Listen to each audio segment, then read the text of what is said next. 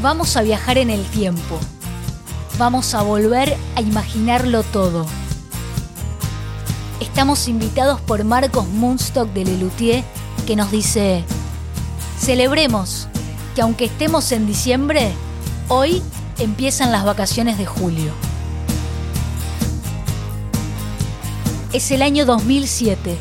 Faltan apenas tres días para empezar las fiestas quema el calor del mediodía en Buenos Aires y la gente empieza a llegar desde todas partes hasta el obelisco, donde a la noche Julio Boca baila por última vez en un espectáculo gratuito. El repertorio es increíble. Lo acompañan artistas que son amigos. Hay instaladas cinco pantallas gigantes de 12 metros a lo largo de la avenida 9 de Julio para amplificar un final con mucha transpiración, donde en un momento Julio agarra el micrófono y dice esto. Voy a ser muy corto, así que nada, quiero agradecer el cariño y el respeto que me han dado durante tantos años. Ver esta avenida así tan llena y sé que están algunos por allá atrás que no me deben ni ver, pobres. Eh, les agradezco por estar acá, porque es el cariño y que uno fue rescatando. ¡Gracias!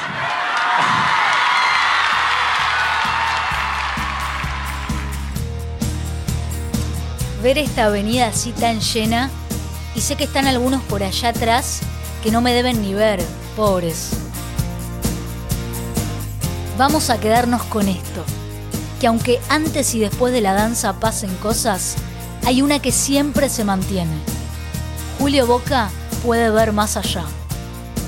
Ve a las personas que están allá atrás, al fondo de la avenida, aunque esas personas casi ni lo puedan ver.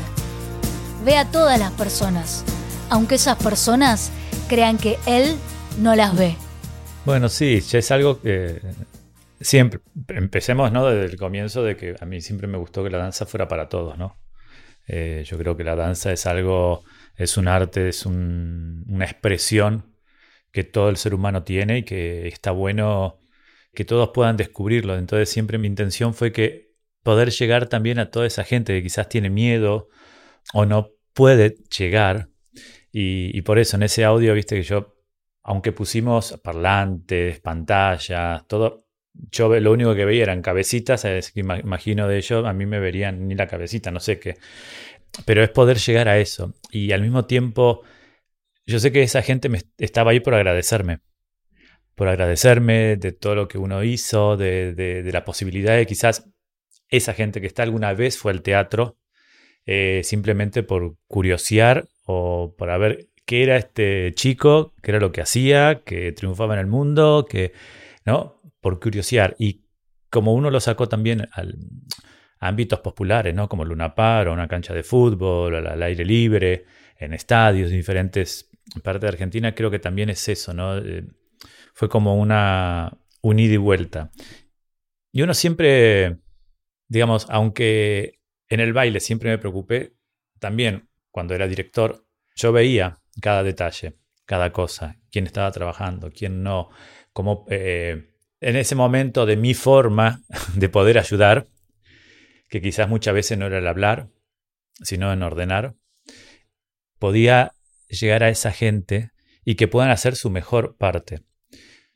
A mí es algo que siempre me preocupó, es algo que siempre fue algo que me salía naturalmente. No sé si es que viene de familia, eh, mi abuelo sobre todo era quien a veces iba a recorrer las, calles o nosotros vivíamos cerca de donde vivíamos en Munro, ahí estaba la Lumington, que era un set de grabaciones de las grandes películas. Entonces ahí iba Mirta Legrand, todos los grandes pasaban por ahí a filmar y los catering que sobraba y mi abuelo iba, agarraba y los repartía por la comunidad, por los vecinos, sobre todo a quien más necesitaba. Y, hacía eso, ¿no? Siempre estaba viendo. Eh, en la calle había que cortar un árbol o algo, lo llamaban a mi abuelo, Nando, vení, cortá, ayúdame acá, y él iba, pa, levantaba. Entonces, creo que eso sí me quedó de mi familia, de ver más allá y de poder siempre estar ayudando y con lo que yo podía ayudar era con la danza, con lo que sé, con lo que viví, con lo que me fascina, y bueno, el estar siempre viendo ahí más allá, ¿no? Eso también es cuando uno quiere programar, cuando uno quería tener las cosas en mejor calidad, porque siempre se puede hacer. A veces estamos eh, en países donde todo es el no, el negativo, el no, el que no se puede.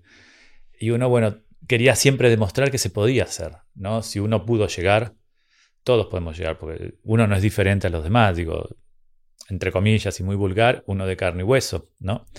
Eh, uno se corta y pierde sangre, eh, uno se refría, eh, digo. Entonces, poder estar en, ¿cómo se diría? En, en ese momento justo para poder ayudar y demostrar que se puede. Entonces, cuando ya en mi carrera, uno ya tenía una programación, siempre uno quería poder llegar a que todo el mundo le gustara lo que uno hacía, poder llegar. En mis comienzos yo empecé en Latinoamérica, pero después, cuando fui al concurso de Osaka, ponele, ¿no? Era intentar ver si lo que yo hacía llegaba a todo el mundo. Ahí, por supuesto, me dieron un cachetazo, me dijeron no, a la segunda ronda, gracias. Y después, no solo que uno se deprime, todo, pero al mismo tiempo uno estaba también como seguro, porque seguía haciendo lo que me gustaba. Está bien, quizá no lo podía hacer allá, pero lo hacía acá. Sí, uno pasa por, por depresión, uno pasa por inseguridades, porque también uno ahí tenía 17 años, entonces ves que lo que uno pensaba que podía llegar a ser, o el sueño de ir, no sé, al American Ballet, se había desvanecido, porque bueno, si en una ciudad donde iban otros concursantes, yo no pude llegar hasta el final, porque había un jurado en el cual era el especializado y decía sí, no, uno sí pasa por ese momento de, eh, no fue tanto sufrimiento, porque la verdad no, es que lo sufrí. Eh, yo seguía teniendo mi trabajo, yo ya trabajaba en el Colón, iba como invitado al Municipal de Río, iba a Venezuela, digo, estaba haciendo lo que me gustaba, bailar arriba en un escenario. Y bueno, y poco a poco uno va olvidándose de eso y enfocándose en lo que uno quería hacer, mejorar, ¿no? Ser mejor, la disciplina cotidiana. Mismo cuando yo trabajaba en el Colón, yo hacía clase a las de 9 a 10 menos cuarto, una maestra Gloria Casda, particular, donde iban algunas figuras. Salíamos 10 menos cuarto corriendo hasta el Teatro Colón para hacer la clase del Teatro Colón, que era a las 10 de la mañana. De 10 a 11 y después teníamos ensayo hasta las 5 de la tarde. Ahí terminábamos y cuando terminábamos me iba a otra clase de Fontán, un maestro que tampoco está, eh, en un lugarcito que era como donde estamos grabando ahora, techo bajo, no se podía hacer grandes saltos, mediría más o menos 6 eh, por 6 como mucho el lugar, pero hacíamos clase. Ahí había otro compañero que también era del Teatro Colón, que era Sergio Neglia, hijo de José Neglia, una de las grandes figuras de Argentina, que también era una maravilla como, como bailarín. Y esa era mi rutina no hacía solo una clase. En ese momento hacía tres, porque yo quería mejorar, quería ir más allá, quería conocer más mi cuerpo, eh, eh, quería más, no me quedaba con lo, con lo más cómodo. Siempre había dentro de mí una forma de programar, una forma de tener como metas, ¿no? De decir, ok, vamos a conseguir esto. Quiero llegar hasta acá. En ese momento, después de Osaka, me ofrecieron ir a Moscú. Cuando me dijeron eso, dije que no, porque si, en Japón me sacan, en, Rusia menos, ¿no? Es como que decís, ¿para qué? No, no, uno no está preparado, uno no está eh, en ese nivel que uno pensaba que estaba, ¿no? Y dije que no. Al tiempo vuelven, me ofrecen. Y la mentalidad, ¿no? De uno que también es, al ser joven, que no tiene tanta experiencia, decir, ok, sí, ¿por qué no? Ir, quién sabe. Digamos, no ir a ganar, ni a competir porque no era, ya no estaba en mis metas y yo ya no me veía de ese nivel. Pero dije sí, de ir a conocer, de ir a bailar por primera vez al Bolshoi, digamos la única vez, eh, aunque sea un padede voy a hacer, conocer ese lugar, esa casa, ver otros niveles de bailarines, compartir con maestros. Y ahí fue cuando dije que sí, siete meses después de lo de Osaka. Me preparé con la maestra Kasda y ahí hacía la misma rutina, excepto que cuando terminamos de ensayar en el Colón, ahí no, me quedaba fuera de horario para ensayar para el concurso.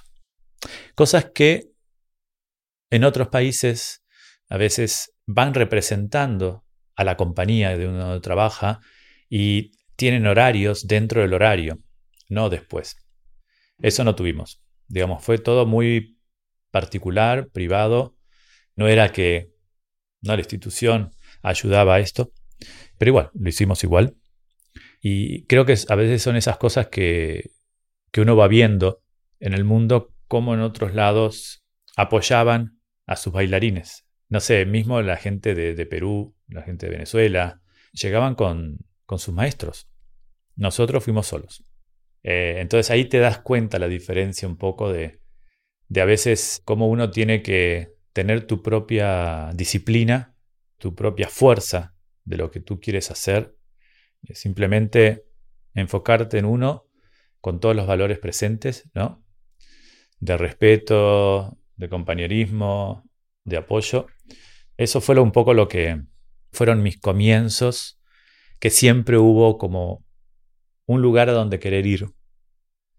Quizás mucha gente piensa que todo fue fácil, ¿no? Como siempre, a veces en nuestros países te dicen, ah, vos sos Julio Boca, tenés todo fácil. No, esa frase a mí siempre me daba muy mal, no me gustaba, porque era como que te lo habían regalado y a mí no me regaló nada a nadie. Fue siempre de trabajo, de constancia, de disciplina, de querer más, de también de buscar gente que quería lo mismo, rodearte de gente que quería lo mismo.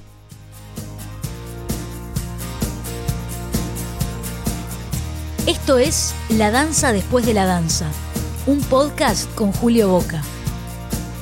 Si lo estás disfrutando, te agradecemos compartirlo. Y si querés conocer más formas de apoyar el proyecto, por favor visita el sitio web de la Fundación Julio Boca y de Intro Podcasts. Ahora te invitamos a escuchar el próximo episodio. El día antes de dejar de bailar.